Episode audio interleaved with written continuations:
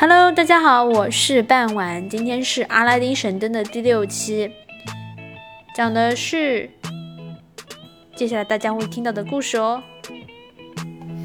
废话不多说，现在开始。Abanazar took a gold ring off his finger and gave it a Aladdin. This is ring is magic and can protect you, he said. Be careful and bring me the lamp quickly. Aladdin put the ring on the little finger of his feet hand and began to go down the stairs.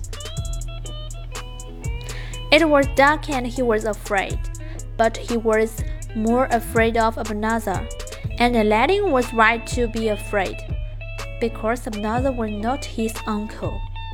He was a magician from Morocco, and he wanted this lamp very much. It was a magic lamp, and only a poor boy from the city could get it for him, a boy called Aladdin.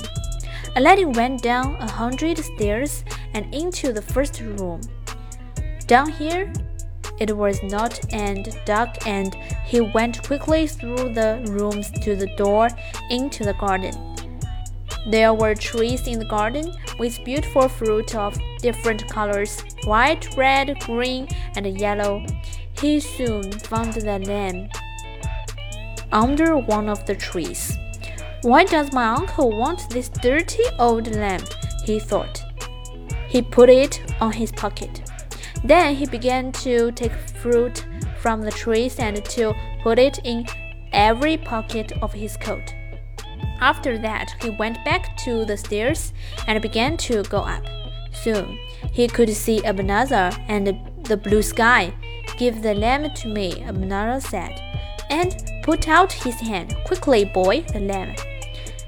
Aladdin could not get the lamp out of his pocket because it was under the fruit. He looked at Abanazar's angry face and was afraid. First, help me, our. Then you can have the lamp, he said. Please, uncle. First the lamp, cried Abanazar. Give me the lamp. No, Aladdin said. You good for nothing. You dog. You and the lamp can stay down here. Angrily, Abanazar ran to the fire and put more powder on it.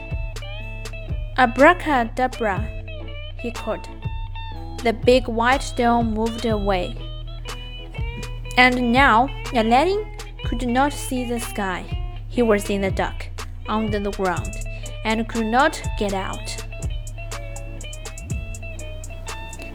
大家现在可以整理一下思路，听一听今天的第六期我们讲了什么呢？